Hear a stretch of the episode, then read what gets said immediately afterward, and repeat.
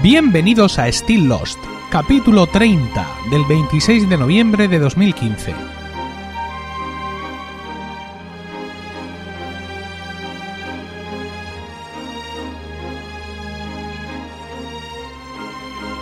Muy buenas, espero que estéis todos bien en el momento de escuchar este podcast y dispuestos a pasar un rato juntos rememorando nuestra serie favorita.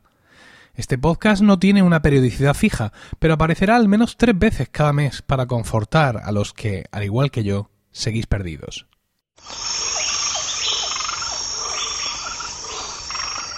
Hoy vamos a hablar de uno de los episodios más singulares de toda la serie. Se trata de el decimocuarto de la tercera temporada, que hace el 63 en el cómputo general de la serie. Fue emitido originalmente el 28 de marzo de 2007, tan solo siete días después del anterior, y su título es Exposé, y está centrado, como ya habéis supuesto, en Nicky y Paolo. En el resumen rápido diríamos que Charlie le cuenta a Sam que él y Sawyer orquestaron su intento de secuestro en la selva, mientras que los supervivientes investigan la muerte de Nicky y Paulo. En el flashback vemos la trama orquestada por ambos para robar unos diamantes y cómo interactuaron con distintas situaciones importantes en la isla. De vuelta a la isla y a causa de una discusión por los diamantes, ambos son mordidos por arañas venenosas que les causan ocho horas de parálisis total. Los supervivientes no imaginan lo ocurrido y les entierran vivos. Bueno, esto es un episodio, insisto, para mí excepcional. muchas dudas, como siempre, cuando llega un gran momento de cómo cogerlo. Y he pensado que lo vamos a hacer todo junto, es decir, tal cual está rodado el episodio. Eh, hay tres partes importantes, el flashback de lo que les pasaba a Nick y Paulo antes de estar en la isla, el, el flashback sobre todo lo que les ha sucedido estando en la isla, llegando hasta el momento, digamos, en el que empieza el episodio, y el presente, que es una vez encontrados y dados por muertos eh, toda la investigación que hace el grupo de Harley para ver qué les ha pasado.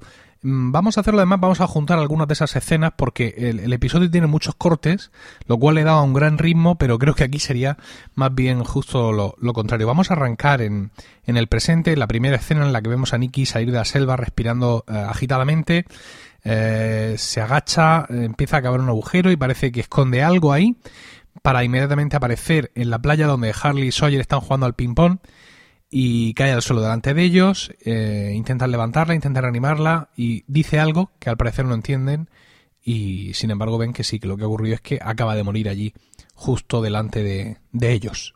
Saltamos ahora al primer flashback, eh, al pasado, donde se nos va a explicar mucho de estos personajes que hasta ahora han interactuado en pocas escenas durante los episodios y que por algún motivo se granjearon la enemistad de, de la audiencia porque mm, veían que mm, como que aparecían, como que entraban en la trama, pero que no terminaban de hacer nada, ¿no?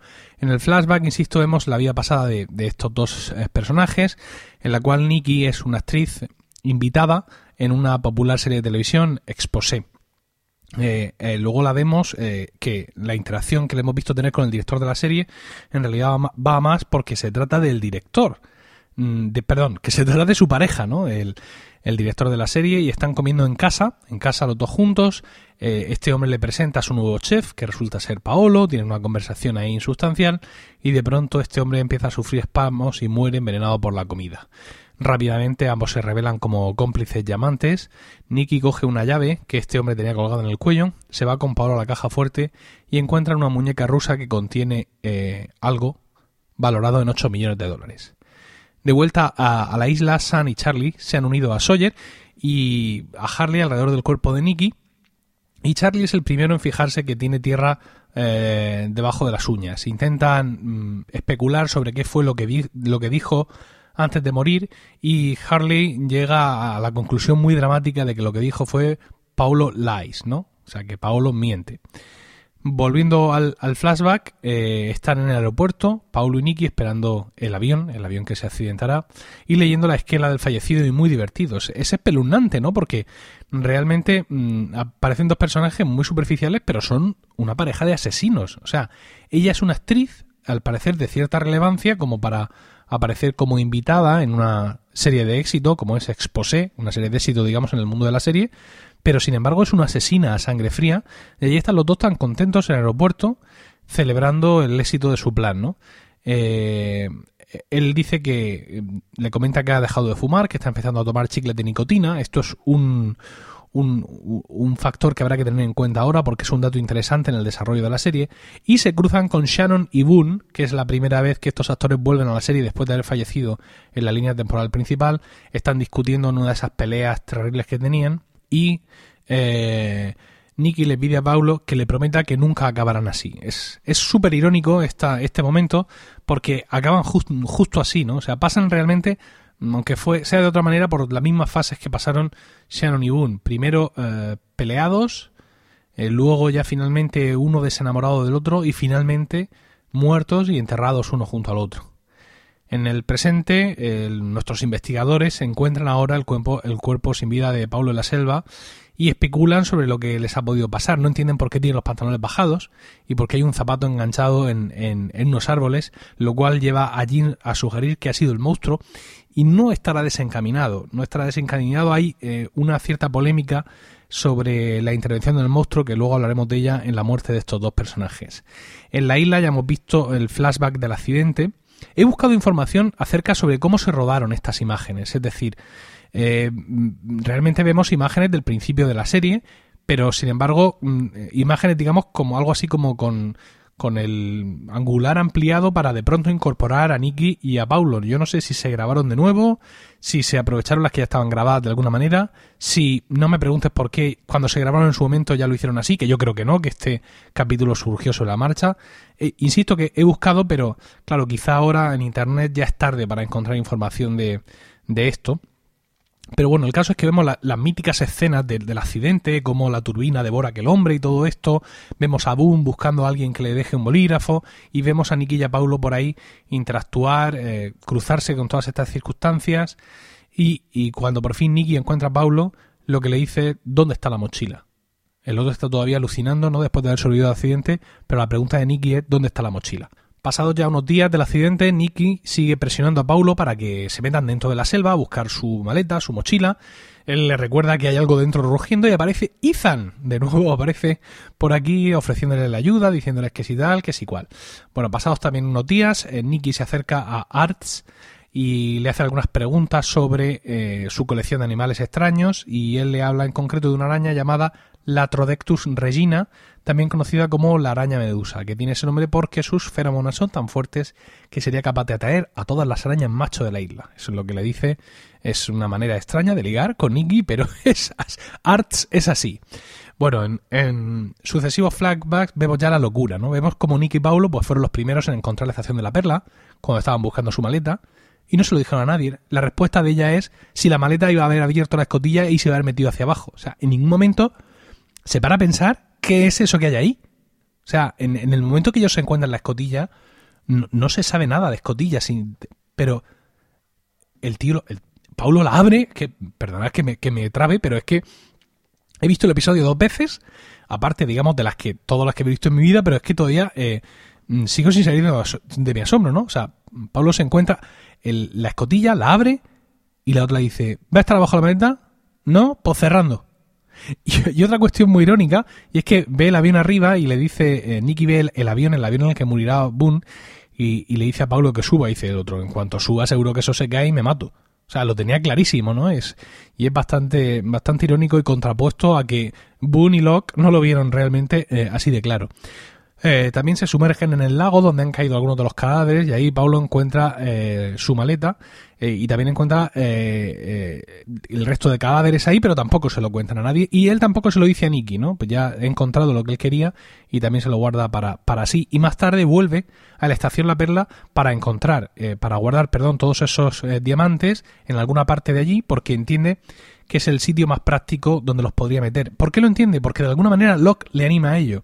Está acabando él un, agujero en la arena para guardar los diamantes y Locke le dice que la subida y la bajada de las maneras no mantienen ningún secreto a salvo y que busque un sitio donde no vaya a llegar nunca el agua. Y a él pues se le ocurre eh, llevarlo allí, a la estación La Perla, pero irónicamente donde lo mete es en, en, el, en la cisterna del, del váter.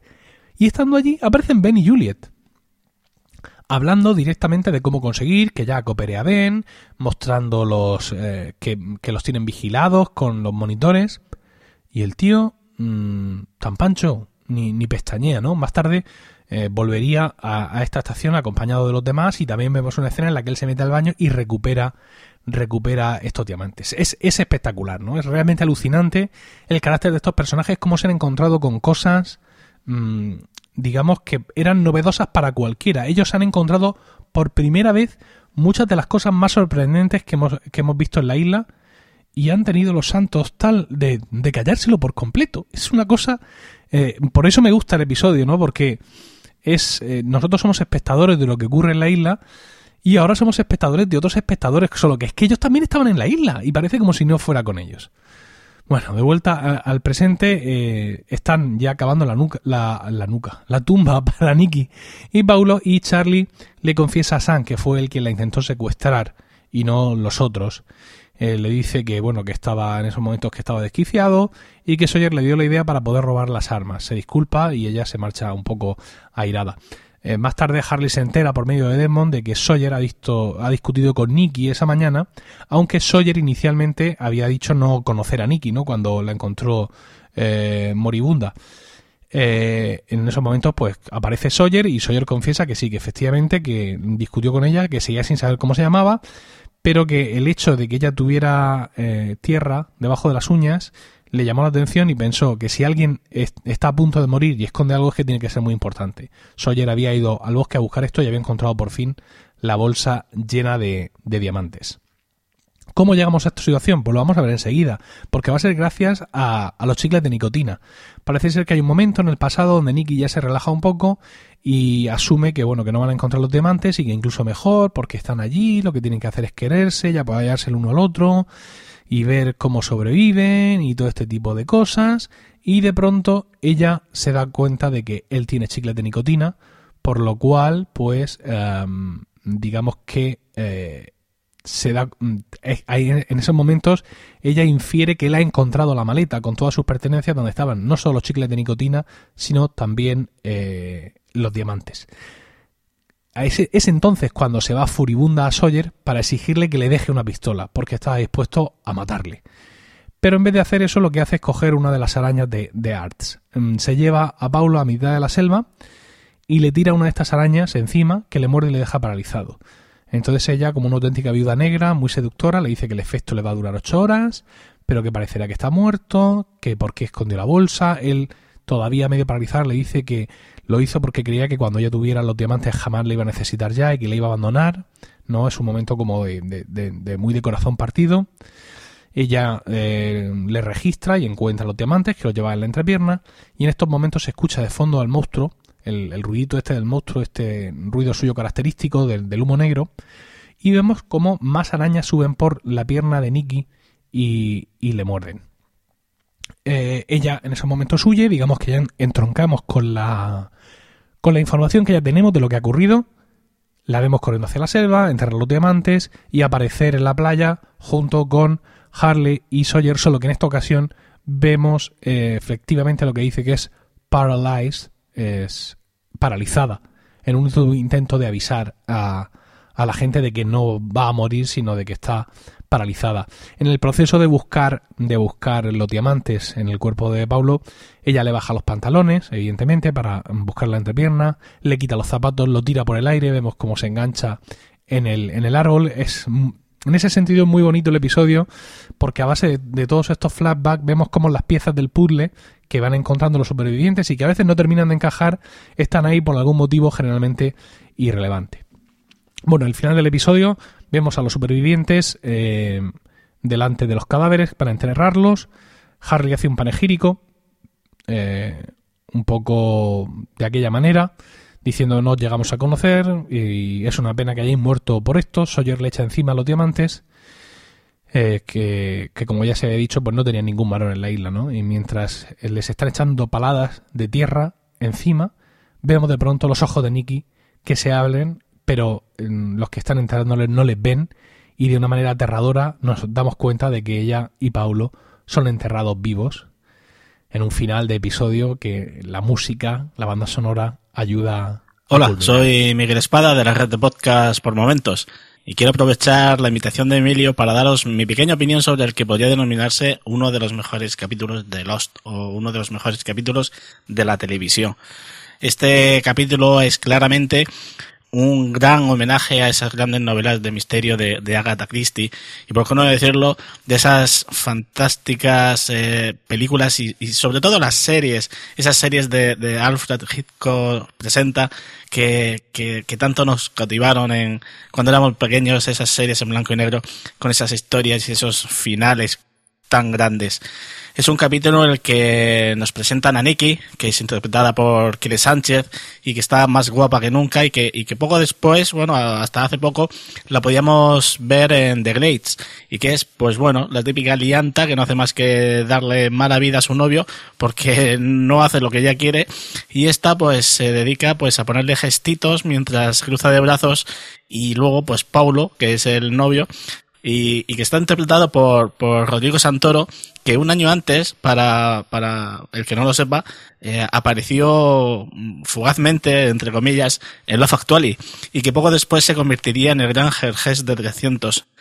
Yo nunca había visto a, a dos personajes como Nicky y Paulo que en un único capítulo captaran la atención del, del televidente y se dejaran amar como, como estos dos, dejando aparte por supuesto, a los personajes habituales. Nicky y Paulo nos cautivaron por su historia y, por su final. El trágico final que, que ninguno pensábamos que, que, tendrían estos amantes. Un final al que cualquier ser humano teme. A pesar de que, de que el único que reacciona ante, ante sus cuerpos es Vincent, que parece que es el único que, que se da cuenta de que realmente están vivos y que digo yo que si hay un momento en el que los destapa, porque luego no los desentierra, ¿no? Chucho inútil. Pero bueno, aunque sea cierto que, que, que sin ellos o, o si, que si no terminaran como, como terminan, el episodio nunca hubiera sido tan grande como es. Como ya hemos comentado, este, eh, estos personajes tenían mucha, eh, mucha opinión en contra por parte de la audiencia porque sus, sus apariciones habían sido muy, muy insustanciales. Eh, por supuesto, cuando llegó este episodio Exposé, la cosa ya se vino arriba del todo. Había eh, amantes de esta pequeña obra maestra y había detractores por, con, por, completo de, digamos, de, este de pronto este parón. A mí, lejos de parecerme una innecesaria distracción de la trama principal, que la verdad es que venía increciendo en los últimos episodios, lo considero, como he dicho, una pequeña obra de arte, ¿no? Una muestra de la profundidad de la serie y de cómo de la nada, de dos metros transeúntes de la playa, se puede eh, sacar un episodio que va desde lo ridículo de la escenificación del rodaje de la serie Posé, porque es, es, muy ridícula la serie en sí, ¿no? Es, es como una parodia de, de, una serie de investigación, los personajes, las escenas, todo. Todo esto es muy ridículo. Vamos desde ahí hasta ver toda la tormenta de miserias humanas que se desatan entre Nick y Paolo, hasta llegar a un final de película de terror realmente propio de Alfred Hitchcock o de las series de historias del más allá. Hola a todos y a todas, soy Dumakae del podcast Teleadictos y colaboradora en Trending Podcast y hoy vengo a hablaros un poquito de Exposé. Eh, recuerdo perfectamente la primera vez que vi este episodio.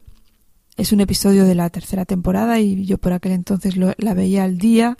Al día siguiente que saliese en Estados Unidos ya me lo estaba descargando, lo estaba viendo, lo vivía con mucha ansiedad y me fastidió muchísimo este flashback de dos personajes que prácticamente no habían pintado nada en toda la historia. Yo creo que cuando lo vi ni siquiera me acordaba de ellos. ¿Quiénes son estos? ¿Qué pintan? ¿Qué es este flashback? ¿A mí qué me importa su rollo? Vamos, estaba enfadadísima. El capítulo en sí no había aportado absolutamente nada a la trama, excepto ese pequeño detalle sobre el tema de, de Sam. Y, y bueno, fatal, fatal, pero ¿qué es, qué es esta pérdida de tiempo? Gracias Sawyer por decirlo de Who the fuck is Nicky, pero esta gente quiénes coño son? Fatal. Ahora que lo he vuelto a ver para comentaroslo a vosotros, pues de repente lo he visto de otra manera y he dicho, uy, qué ejercicio de guion, qué cosa. Soy capaz de hacer un flashback aquí increíble, demostrando que en la isla hay más gente que no son los protagonistas, que esta gente también tiene vida que esta gente tiene problemas, que están tristes, que están preocupados, que se pueden morir y que tenemos que sufrir por ellos si se mueren, especialmente si se mueren como gilipollas. Y aunque sean unos asesinos, acabas sintiéndolo por ellos. es un ejercicio de guion que yo creo que salió de un a que no hay huevos, a que no hay huevos de hacer un flashback de dos personajes que no le importan a nadie. Que no, ya verás, ahora mismo te lo hago. Y así salió. Exposé. Un beso a todos y hasta la próxima. Vamos a comentar ahora tres detalles, tres pequeños detalles de los muchos que hay en este eh, episodio. Eh, como ya he comentado, el personaje de Boone, interpretado por Ian Somerhalder, reaparece en la serie por primera vez tras su muerte al final de la primera temporada. No será la última vez que le veamos y también vuelven los personajes de Shannon, Ethan y Arts. El segundo detalle que quería comentaros es que Billy D. Williams, más conocido por muchos de nosotros como Lando Calrissian, aparece en este episodio haciendo de sí mismo, ¿no? Él hace de, de Billy D eh, el actor que interpreta al malo de la serie Exposé, una serie, por cierto, que era seguida por Harley en su momento y que se come el spoiler, pues, estando allí, ve un guion de Exposé y de pronto se da cuenta de que mm, el personaje interpretado por Billy Dee, que supuestamente era el jefe de las, de las chicas detectives de la serie, es en realidad al mismo tiempo el malo.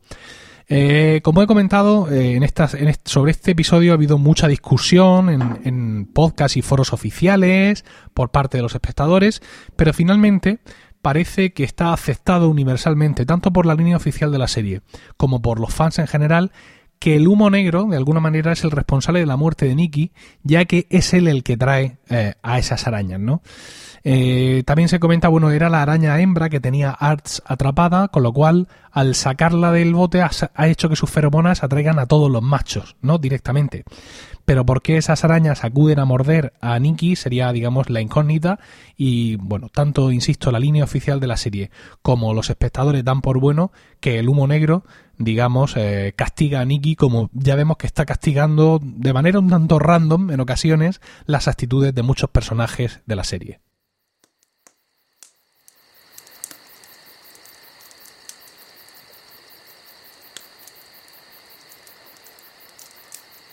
Y con esto hemos llegado al final del podcast de hoy.